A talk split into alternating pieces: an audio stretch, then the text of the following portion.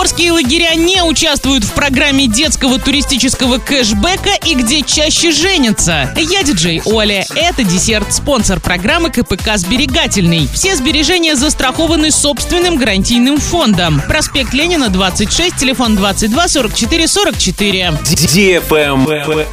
News. В Оренбургской области всего пять организаций детского отдыха попали в программу детского туристического кэшбэка. Речь об оздоровительных лагерях «Березки» в Оренбурге, «Самородово» в Оренбургском районе, «Солнечная горка» в Гае, а также о спортивных оздоровительных лагерях «Лукоморье» в Новоорском районе и лагере «Ленок» в Ясном. Лайк.